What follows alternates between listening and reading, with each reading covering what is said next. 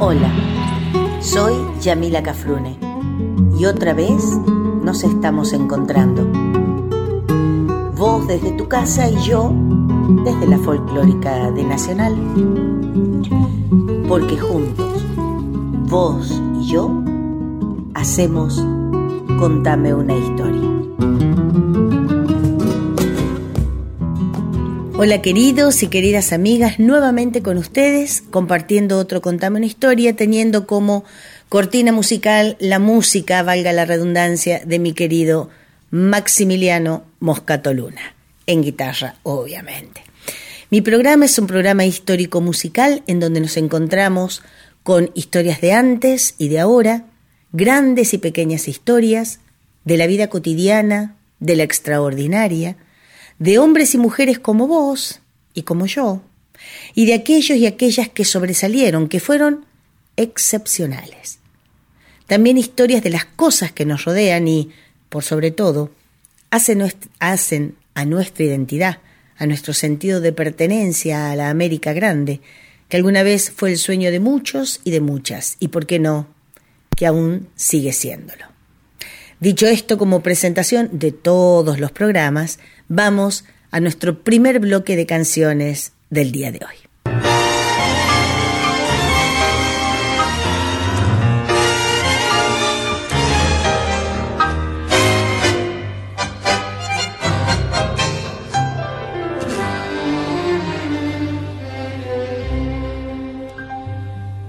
El bolín de la calle Ayacucho en mis tiempos de rana alquilaba el bolín que en la barra buscaba para caer por la noche a timbear.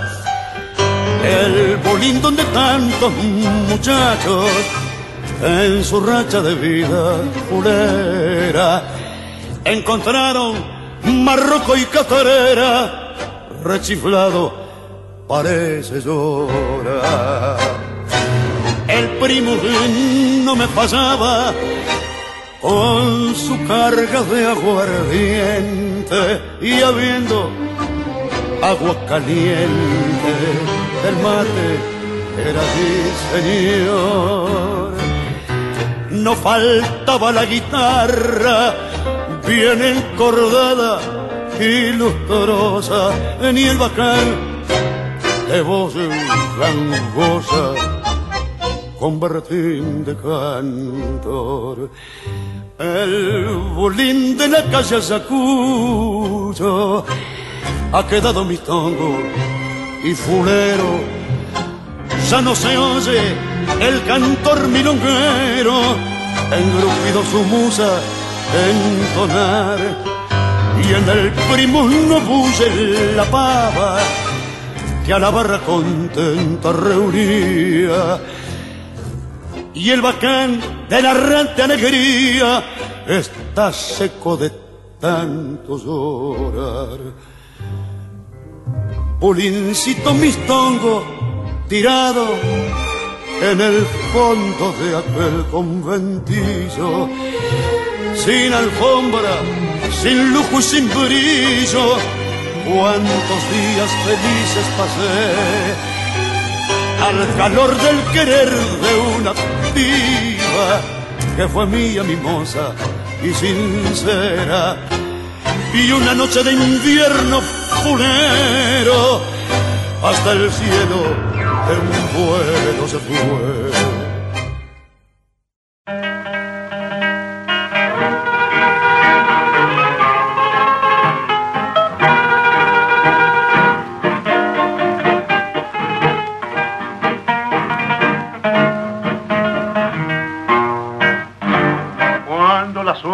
Que frena, fallando y fallando, el arque para. Cuando estés bien en la vía,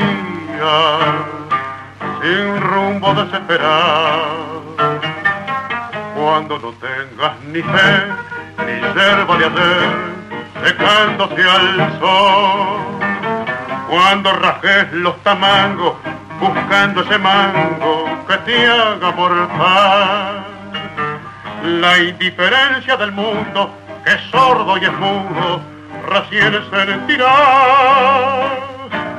Verás que todo es mentira, verás que nada es amor, que al mundo nada le importa. Gira, gira, aunque te quiebre la vida, aunque te muerda un dolor, no esperes nunca una ayuda, ni una mano, ni un favor. Cuando estén secas las vidas de todos los timbres que vos apretás, buscando un pecho fraterno para morir abrazado. Cuando te dejen tirado después de cinchar lo mismo que a mí. Cuando manches que a tu lado se prueba la ropa que vas a dejar. Te acordarás de este otario que un día cansado se puso a ladrar. Verás que todo es mentira, verás que nada es amor, que al mundo nada le importa. Gira, gira, aunque te quiebre la vida, aunque te muerda un dolor, no esperes nunca una ayuda, ni una mano, ni un favor.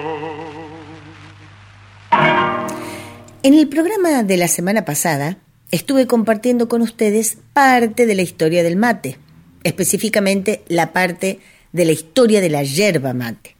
Para este programa, como para el, el, anterior, me voy a basar, les había dicho que yo leía de internet, pero que leía también en varios libros, y por lo tanto, para este, esta parte del programa, que es la segunda parte en realidad, me voy a basar en el mismo libro que me basé el programa anterior, que es el libro de don Francisco Escutelá. De, de él dice don Enrique Sdrech, un hombre que ha hecho de la investigación, el análisis y la lógica su medio de vida, que se encargó de utilizar esa lupa y ese talento que lo catapultó ante la opinión pública como uno de los mejores investigadores privados del país para ahondar no solo sobre los orígenes del mate, sino en todos sus simbolismos y etapas.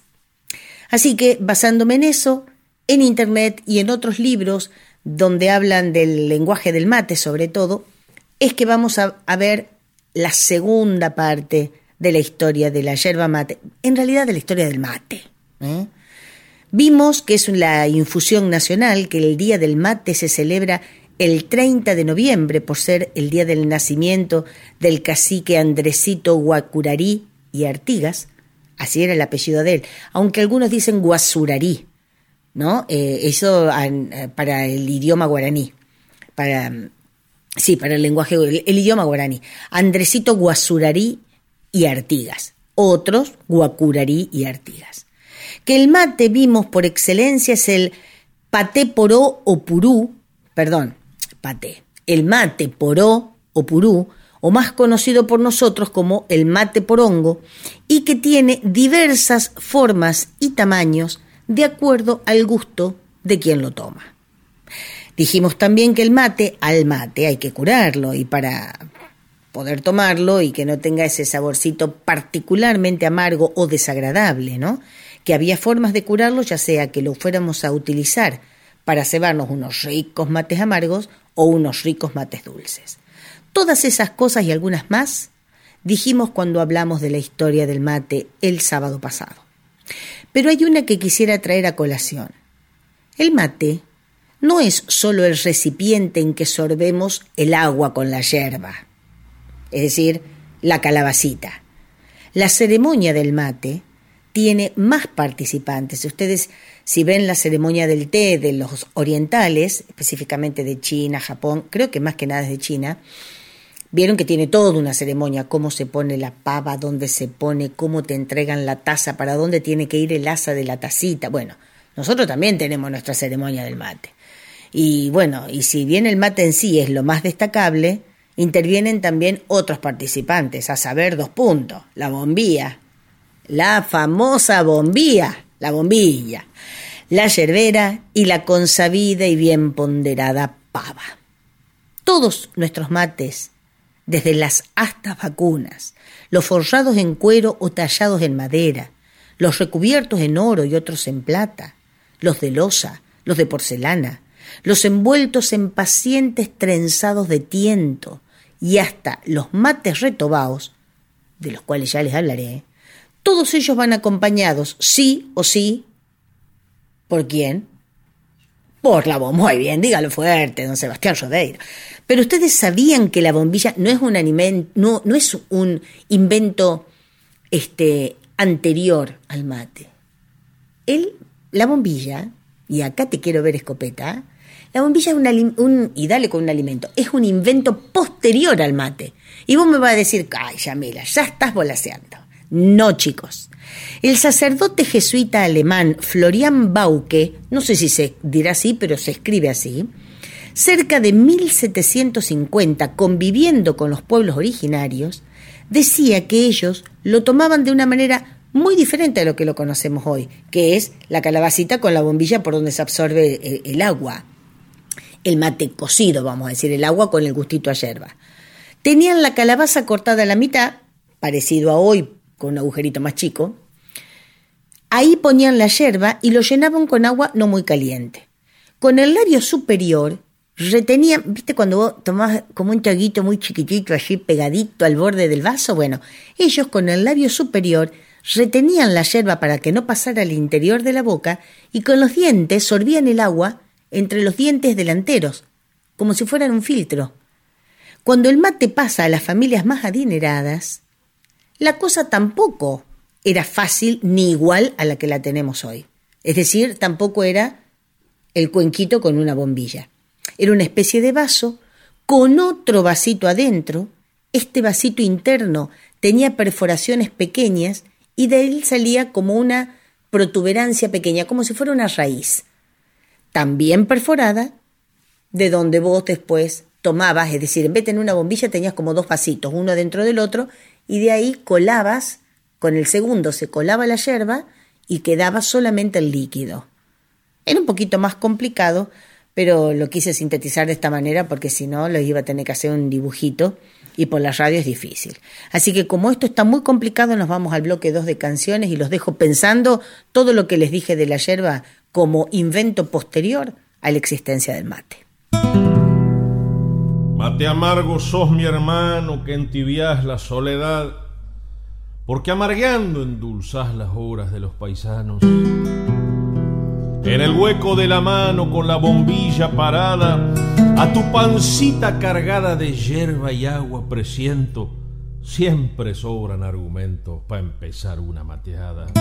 Símbolo de la amistad y de la familia unida, cuando la hija querida le alcanza un mate al papá, cuando la esposa quizás se lo ofrece a su marido como un beso o un cumplido por su sacrificio diario y por traer el salario para ver los hijos crecidos.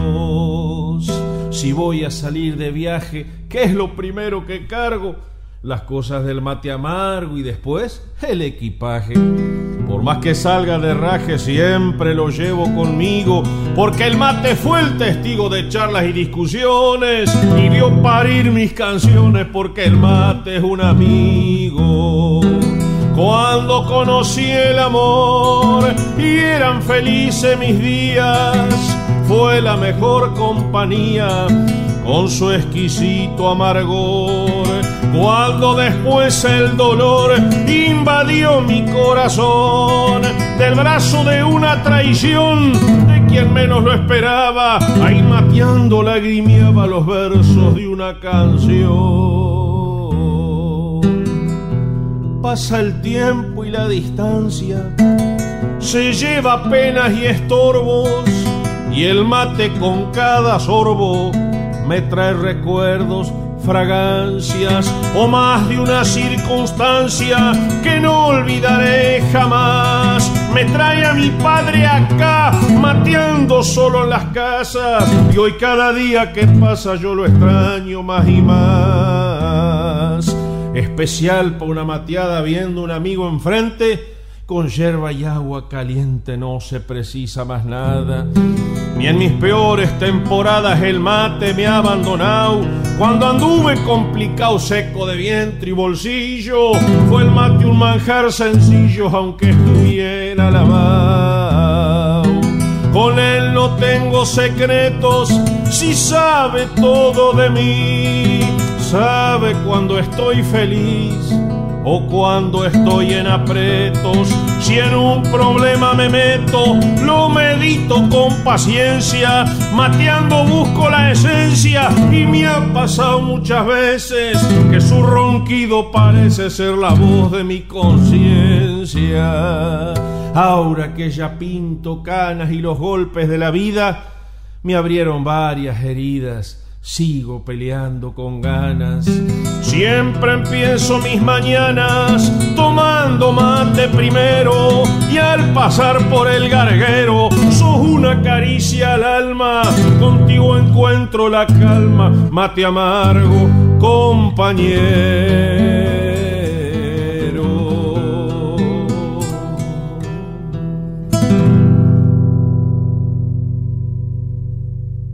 Estábamos hablando con el Seba, claro.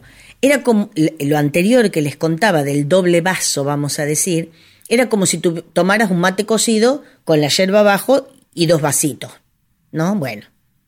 ¿Entendieron? Bueno, si no, googleen. que es muy fácil. Bueno, la bombilla, les decía, como todo en la vida, fue evolucionando. Alguien inventó un canuto de plata o de bronce cerrado en el extremo inferior, pero perforado.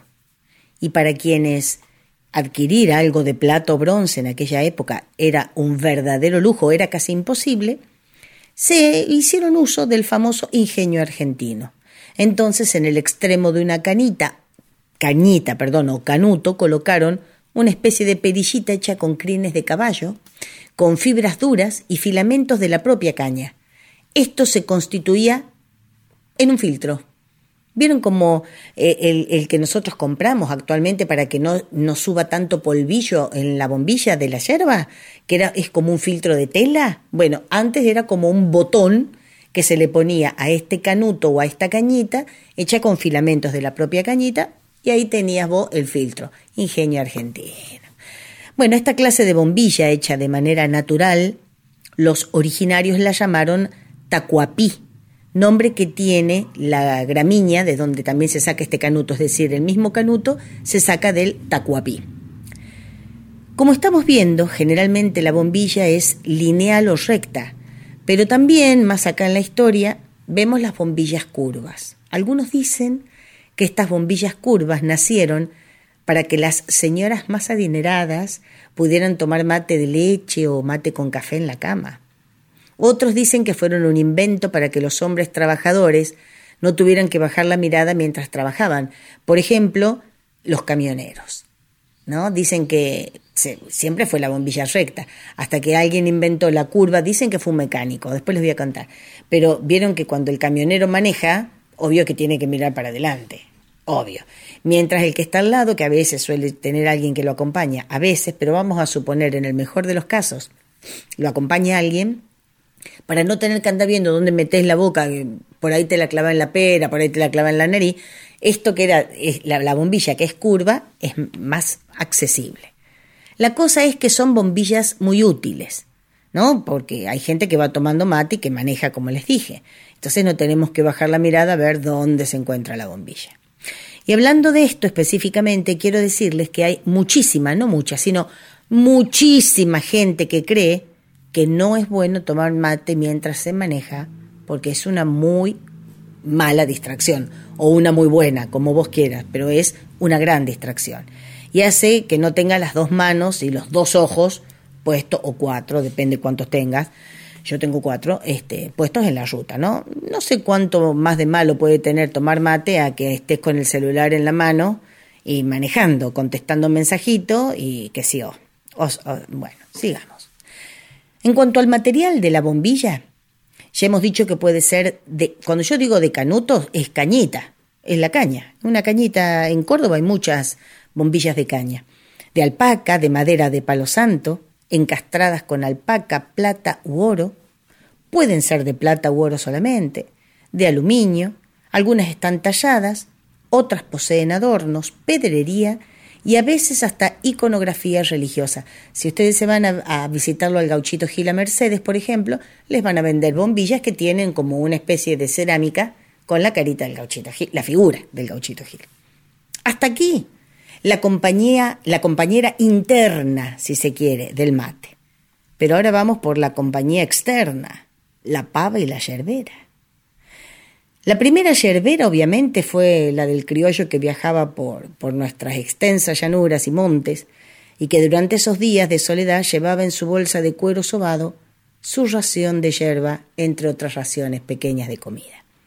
Obvio que de aquella yerbera hasta la actualidad mucho han variado, ¿no? Las tenemos hechas de todos los materiales posibles como de todo lo que estamos hablando el día de hoy y el sábado pasado pueden tener solo dos compartimentos, uno para el azúcar y otro para la yerba, y también están aquellas yerberas que tienen un lugarcito para el mate y la bombilla y a veces un cuarto espacio o para poner el termo o tapado para poner los yuyitos. Hay de plata, yerberas de plata con incrustaciones de oro y nácar, que hacen juego con, la, con el mate, la bombilla, la pava y la bandeja, de cuero, de madera, de guampas, pezuñas vacunas, aluminio, cobre, acero, bla, bla, bla, bla, y hay hasta de cáscaras de coco. Hay algunos, como les decía, que tienen dos lugarcitos más, para el, mat, el termo o para los yuyitos. Y aquí entra a tallar también uno de mis utensilios de cocina preferidos. Si a mí me das elegir entre el cuchillo, el tenedor y la cuchara, yo me voy, obvio que colecciono cuchillos, ¿no? Pero me voy a la cucharita a la cucharita matera, pequeña, modesta, que puede cargar el azúcar o la yerba y que puede caber en un pequeño recipiente como es la yerbera. Al comienzo estaban hechas con una media caña angosta y hasta se han visto cucharitas yerberas de cuero, de cuero seco, de cuero secado al sol. Vamos a un nuevo bloque de canciones después de hablar de la bombilla y de la yerbera.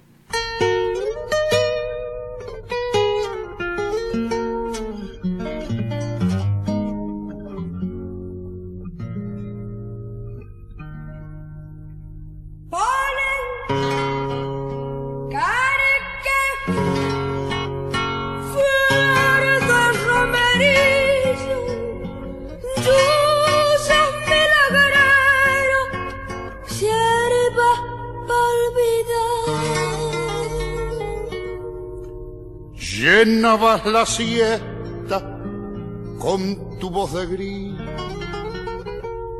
cuando aparecí por el arenal.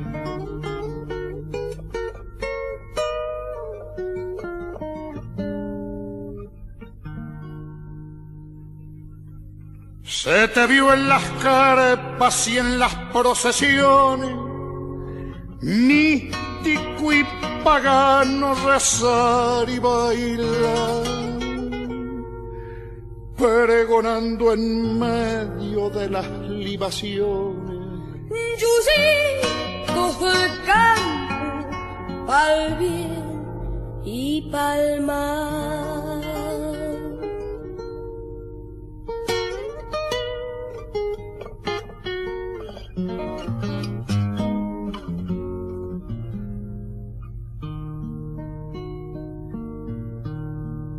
Vendedor de lluvia. Cuántas resentidas buscaron tu alforja sintiendo el pregón. Ese fue el destino de tu simple vida, vivir en silencio vendiendo ilusión. Te dormiste un día, vendedor de yuyo,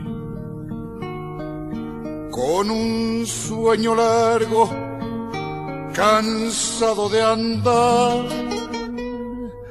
Nunca más se oyeron los pregones tuyos. Yuyi, coge el campo al bien y pa'l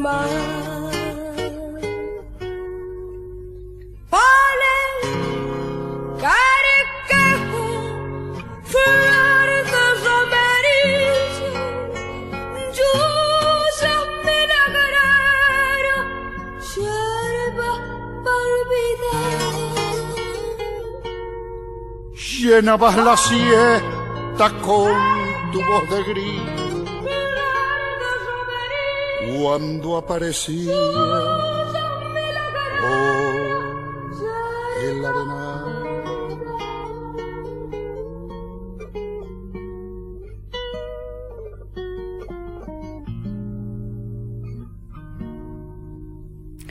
Nos toca hablar en este bloque de la pava, de aquel cuenco de barro cocido con un pequeño labio que permitía a nuestros ancestros embocar en la boca del mate el agua caliente. Nos encontramos con aquel cuenco metalizado. Los aborígenes lo llamaban tacuguá, que en guaraní quiere decir vasija para calentar agua. Así nace la actual pava, que fueron traídas a pedido primero y luego en masa desde Cataluña, España, donde se las llamó calderas y eran de bronce o de cobre, generalmente de cobre. Tenían la forma de una jarrita panzona, yo me acuerdo. No de aquella época, tampoco soy grande, pero tampoco de aquella época de, las que venían de Cataluña, pero sí que las vi. Tenían la forma, digo, de una jarrita panzona con un asa lateral y un pico. Y entonces la cosa cambió mucho. La acción de cebar se volvió menos riesgosa porque permitía no quemarse por un derramamiento accidental del agua y calentarla era mucho más fácil, donde vos antes tenías un cuenco para calentar y no tenías asa para agarrar el recipiente donde calentabas el agua. Las calderas españolas venían realizadas en forma bastante rústicas porque, por ejemplo, se le notaban las martilladas que tenían y eran poco pulidas. Como era muy buen negocio, ¿quiénes vieron que era un buen negocio? Los ingleses y empezaron a fabricarlas. Eran parecidas a las de Cataluña, pero perfectamente pulidas, brillantes, más baratas, porque estamos hablando de la época de la revolución industrial. Pero sin embargo, si bien estuvieron, las imitaron muy bien, muy pronto tuvieron que recurrir a imitarlas casi a la perfección, es decir, un poco martilladas y más rústicas, porque no tuvieron salida comercial entre el criollaje, las pulidas y bien prolijita, perfecta. Capaz que porque eran un poco más caras, qué sé yo, pero para el que las compraba acá, es decir, el, mayorista, eran más baratas. ¿Quién sabe? Bueno. Según Don Escutelá, debe de haber sido uno de los primeros estudios de mercado realizados en la historia. Esto de los ingleses, ¿no? Además, esto sirve para darse cuenta, dice él, por qué, por lo menos durante tanto tiempo, España e Inglaterra mantuvieron tensas relaciones y en este caso por una pavada. Ay, don Escutelá. No, no, mejor yo no me dedico a cantar chistes porque me parece que voy a hacer como usted. Mejor voy a seguir haciendo el programa. Al hombre que trabajaba yendo de aquí para allá en el campo no le faltaba su caldera. La llevaba colgada de la cincha de la montura. Claro, era muy fácil. Recipiente con un, un vertedero, un vertedor, un pico vertedor y un asa. Ya está, la colgaba de cualquier lado de la cincha. Se asegura que hacia 1800 comenzaron a llegar a nuestras tierras las primeras pavas, de cobre, hierro y de hierro enlosado. Tenían pico, tapa y manijita movible. ¡Guau! Manijita movible. Y servían para calentar el agua para el té primero. Por lo tanto se llamaban teteras. Recién comienzan a llamarse pavas más tarde, cuando el ingenio criollo las bautiza así, porque decía que se parecían a esas aves cuando empollaban.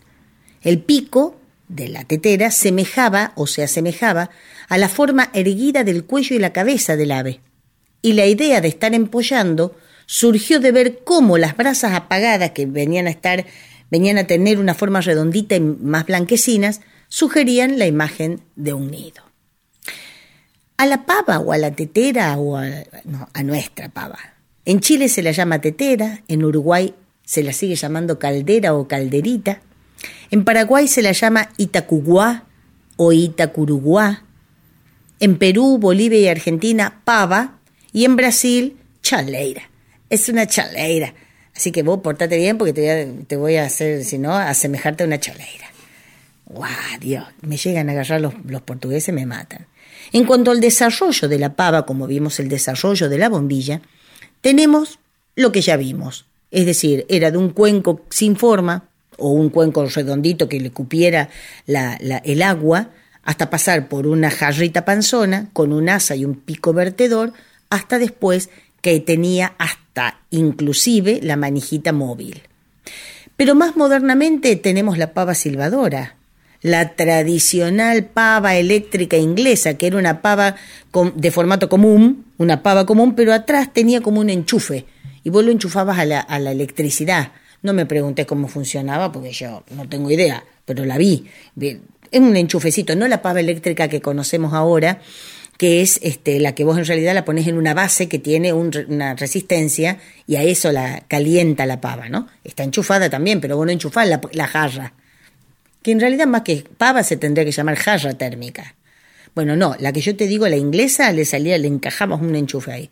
Mamma mía. Bueno, la cuestión es que todo sirve para calentar el agua, para tomarse unos ricos mates. Mientras tanto, escuchás el cuarto bloque de canciones en Contame una historia.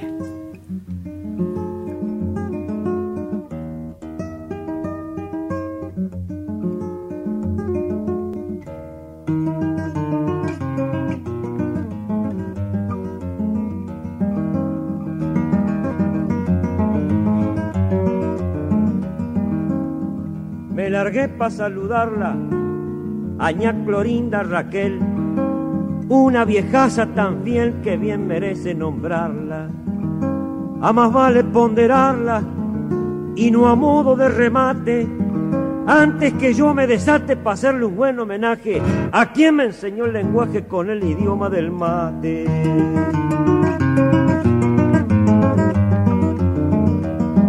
Dijo que es cosa genuina que el llamado cimarrón tanto lució en el fogón como lució en la cocina y que la China argentina lo tuvo para su combate ansí esta expresión le late con un lindo resplandor y habló en secreto de amor ayudada por el mate.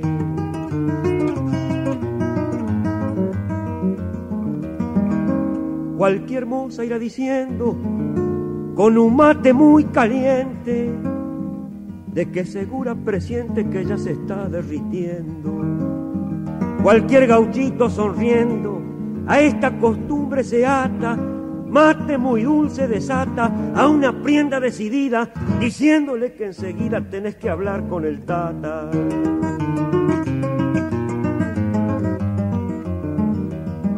Mate dulce es amistad y con leche estimación.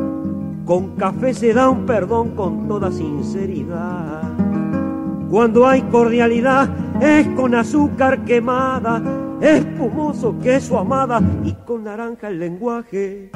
Dice que tome coraje y se la lleve robada.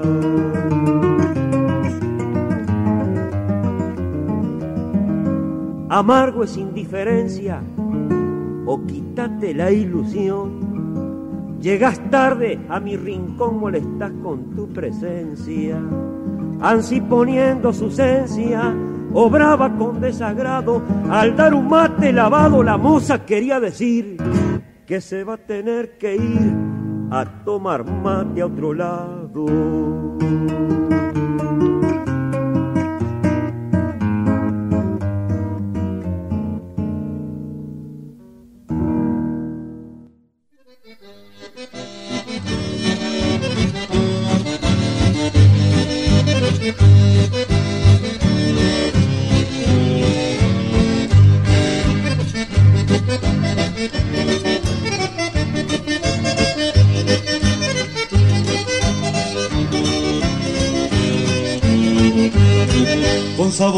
Sabor a yerba mate, este ritmo popular. A la sangre gringa y gaucha, hoy les brindo mi cantar. A esa tierra que surcaste con cariño y con amor. Yo le canto a los yerbales y al criollo madrugador. Del mensú traigo el recuerdo con galopa y chamamé, madrugadas con amargo y en la siesta tereré. Bríndale a tus visitantes ese tu gaucho sabor, el gustito te amargo que aquí en Misiones nació.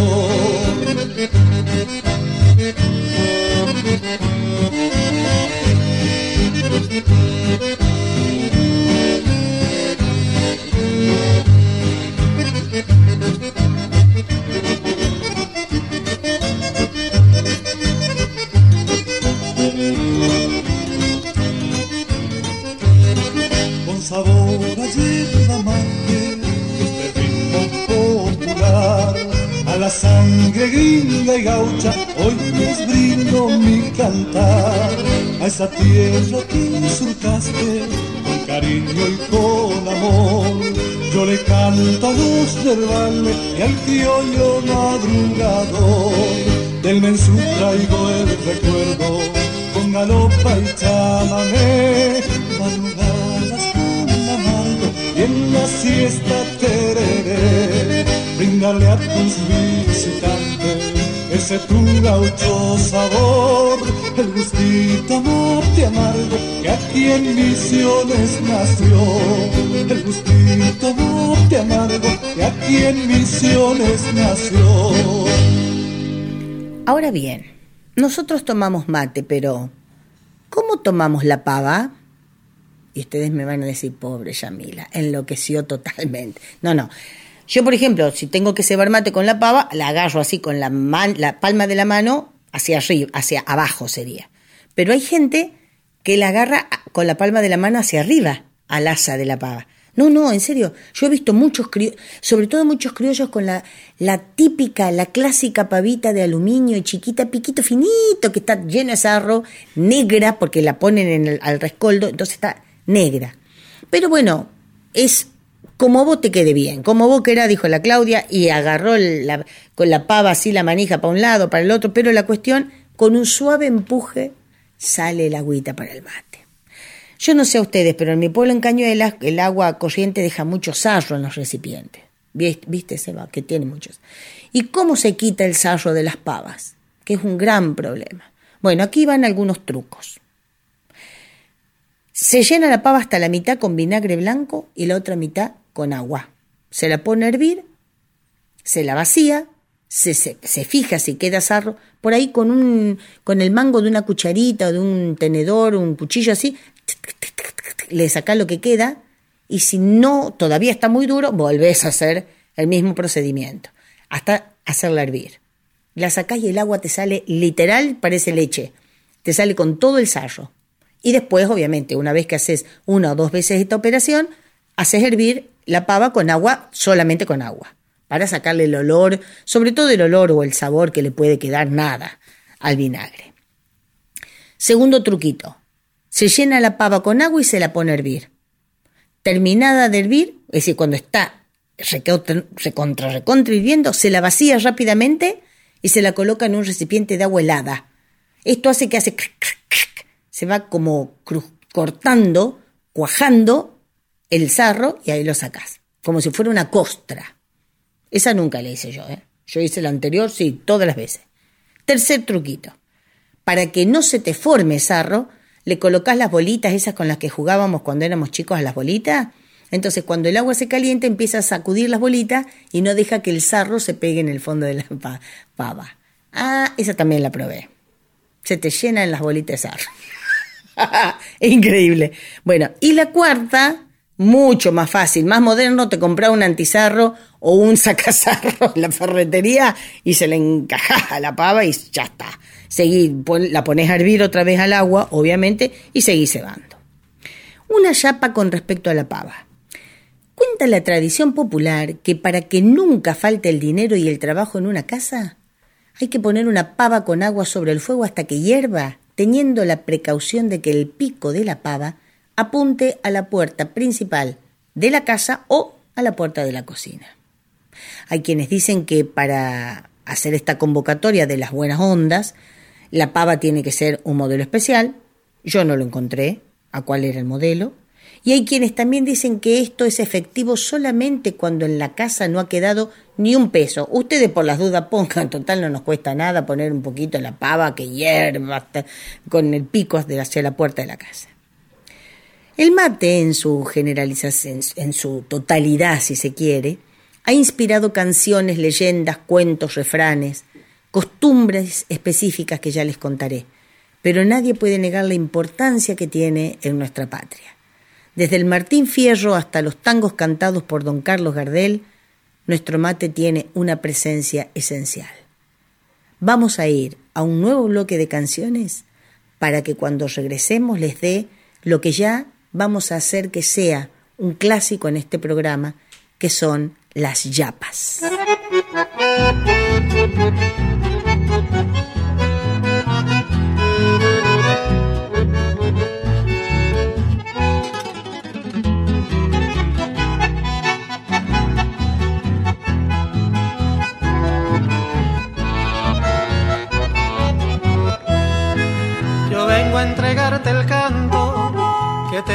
Te prometió mi entraña, con gusto a la milenaria, verde selva guaraní. Y quiero decir entero que yo soy bien misionero, como el yerbal y el guerrero, don Andrés Guasurarí. Vengo a nombrar a Quiroga, pues él escribió una historia mezclando pasión y gloria, viviendo en Teyucuaré. Y he de gritar altanero que aquí ha vivido el bombero, leyenda que es un misterio, como el Yacilla Teré. Vengo a decirte en mi canción lo que una vez te prometí y he de gritar con toda voz, soy de la raza guaraní, sé que una vez me ausentaré y esto lo voy a repetir, quiero en mi tumba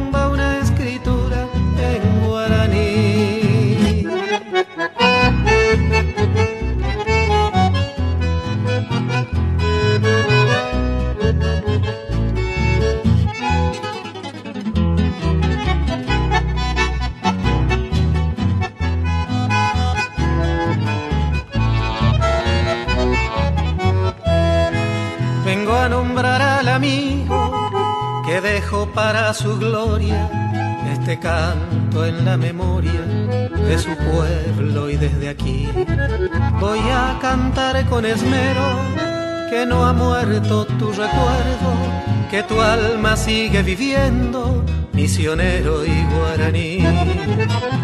Viejo Alcibiad es mi canción, quiere decirte desde aquí esta oración que le enseñó tu viejo pueblo guaraní. Nere manoi ni cocheaba, ei coye mañondibei, por yo amo los mita, au pura hey. Por yo amo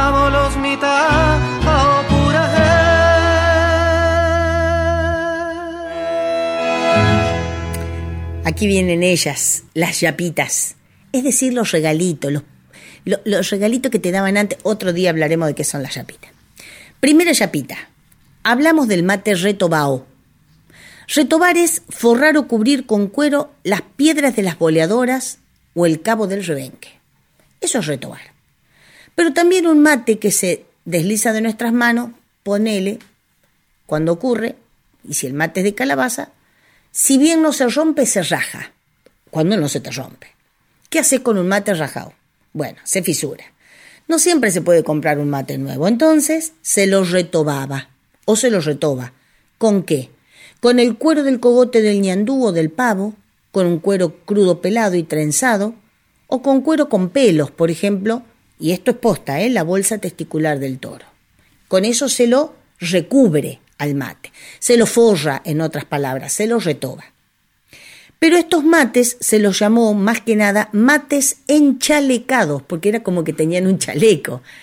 Pero el hombre más astuto, por ejemplo, ¿qué hacía? Con una lesna le hacía pequeños agujeritos alrededor, mejor dicho, a lo largo, no alrededor, a lo largo de la fisura. Y con un tiento pequeño con la crin de caballo, o con un, ya les digo, un delgadísimo tiento, suturaba la herida del mate. En eh, el tiento, al humedecerse con la cebadura, se estiraba, se hinchaba, mejor dicho, y eso evitaba que el, mate chorreara. ¿Qué pasa? A esto se le llamaba también que el mate llorara. En el litoral, a esta clase de mates retobados o cocidos se le llama así, mates cocidos.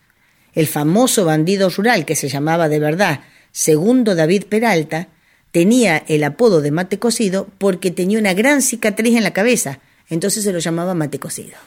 Mira vos, primera chapita, segunda chapita, el chupe y pase que a mí me encanta, me encanta, que es en una rueda de mates, o de materos, mejor dicho, en una rueda de materos se hace un mate muy grande, se le pone la yerba, depende si les gusta con azúcar o sin azúcar, a veces se hace tereré, se van pasando el mate uno por uno, pero no eh, y cebando cada mate, sino que como el mate es muy grande, yo tomo uno, dos sorbos y lo paso al otro.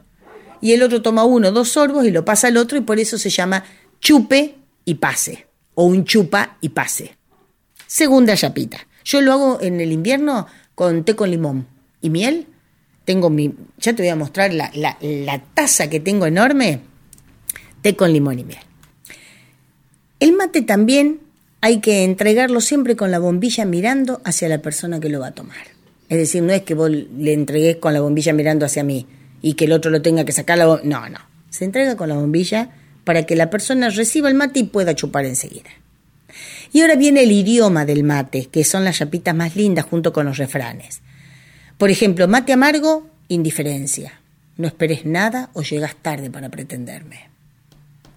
A mí me lo dan siempre amargo, ¿qué lo parió? Llego tarde para pretender. Mate dulce amistad, te recibo con gusto. Mate con canela, me estás interesando. Mate con limón, prefiero no verte. Mate con azúcar quemada, te estoy pensando. Mate con naranja, vení a buscarme, quiero que vuelvas. Mate con leche, respetuosa amistad. Mate con café, estuve enojada con vos, pero te perdono. Mate tapado, no regreses. Se te mate chao. Mate muy caliente, así es mi amor por vos. Mate con té, indiferencia. Mate hirviendo, odio. Mírate, odio. Después, el mate muy dulce, habla con mis papás. El mate cebado por la bombilla. Ah, ah, anda a tomarlo. Eso quiere decir antipatía y los mates continuos o así, encima uno arriba del otro, mala voluntad. Mate frío, desprecio. Y así, bueno, ya les he dicho un montón, así que no, no les voy a hacer todos los otros. También tenemos refranes como a cada gaucho con su mate, por decir cada cosa tiene su lugar. O ya tenés mate, tripa callate, quiere decir conformate con lo que hay. O gringo con C, hasta el mate le hace fiesta. Igual que hasta la hacienda baguala cae al jahuel con la seca, más o menos, ¿no? Si te convidan con mate, no andes mirando la hierba. Eh, el otro, el mate del estribo, que es el último que se da para cuando te estás, cuando vos te estás yendo, se dice tomes el mate del estribo, por decir el último mate, el mate con el que el hombre ponía su pie en el estribo para montar a caballo. ¿Eh? Eso es más o menos. Hay algunas pociones mágicas con el mate que, por ejemplo, tener, para tener un marido obediente, ¿qué hay que hacer, por ejemplo? Mujeres, saquen lápiz y papel y escuchen. Para tener un marido obediente, para que sea calladito, manso y que no contradiga a la esposa, se le deben cebar durante tres viernes seguidos mates donde hayan sido colocadas uñas de tatú, o quirquincho o mulita, es decir, para que ustedes se enteren quién es ese, donde del que se hace en la caparazón se hace mm, eh, este el charango, por ejemplo. tenés que cortar. Ah, Primero tenés que agarrar un tatú, una mulita o un quisquillo. Le vas a cortar las uñas y le pones y le cebas tres viernes seguidos mate con las uñas del tatú. Y tenés un hombre calladito y bien tranquilito. Bueno. Hay quienes gustan los mates con yuyitos, peperina, cedrón, boldo, ruda, carqueja, poleo. Y ni qué hablar cuando te ceban un mate con hojas de ombú. Que es lo que yo les dije la semana pasada. Cuando pasa esto, la persona que lo toma tiene que salir corriendo para un lugar apartado, porque la hoja de ombú es purgante. Sí, señor, sí, señora. Y así un montón de cosas que este, les tenía para contar, pero se me está yendo el programa. No puedo. La próxima semana les contaré leyendas, tra- traeré tres o cuatro leyendas para no, no atosigarlos ahora con tanta cantidad de, de conocimiento sobre el mate. El mate generalmente se comparte en silencio, es una ceremonia. El matero es pensativo, sereno, vuelve hacia adentro, cuando no es un mate que nos invita a una reunión, ¿no? Pero el acto de beber lo obliga a inclinarse un poco, por ejemplo, y mirar hacia sí mismo. Cuando invitamos a compartir nuestro mate, estamos invitando a alguien a integrarse a nuestra rutina, a nuestra casa, a nuestra vida. En el idioma del mate hay una palabra clave, concreta y elocuente. Se pronuncia al final para dar por concluida nuestra participación en la rueda, y es la palabra gracias. Hasta aquí llegamos hoy, por eso, gracias por haber compartido una vez más otro Contame una historia. La copla del Martín Fierro de siempre, con la que me despido todos los programas del 2022, es. Mas nadie se cree ofendido, pues a ninguno incomodo, que si canto de este modo por encontrar lo oportuno, no es para mal de ninguno, sino para bien de todos. Hasta el próximo programa, si Dios quiere.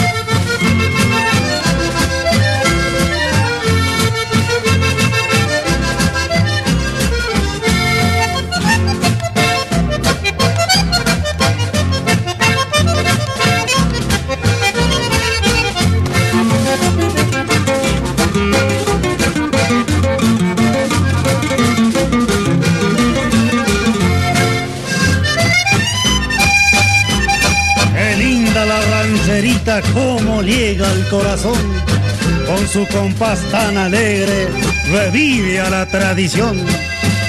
En esta fiesta tan linda donde lo nuestro ilumina, gritemos con toda el alma, ¡Viva la patria argentina!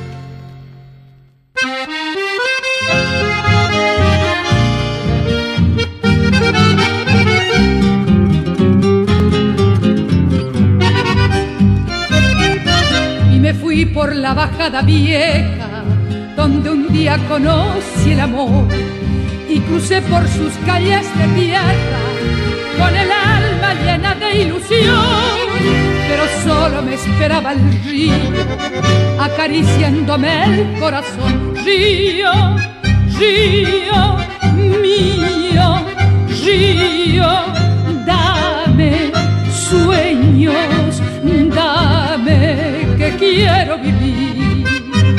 Posadeña linda, pequeña flor de Mburucuyá, te llevo en la sangre con tu misterio, tu soledad. Otras tierras, de otros caminos, de otro lugar. Buscar tu lumbre, tus ojos claros, tu palpitar. Río, río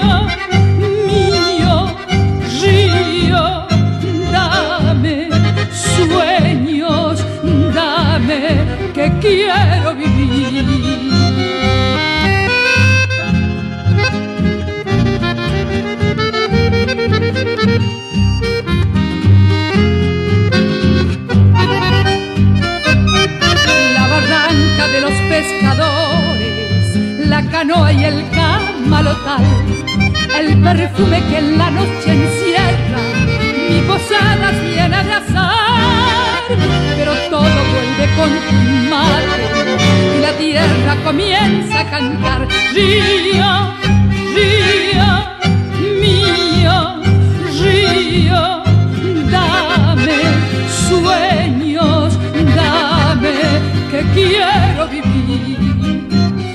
Posadeña linda, pequeña flor de Mburucuyá, te llevo en la sangre con tu misterio, tu soledad. Vengo de otras tierras, de otros caminos, de otro lugar. Buscar tu lumbre, tus ojos claros, tu palpitar.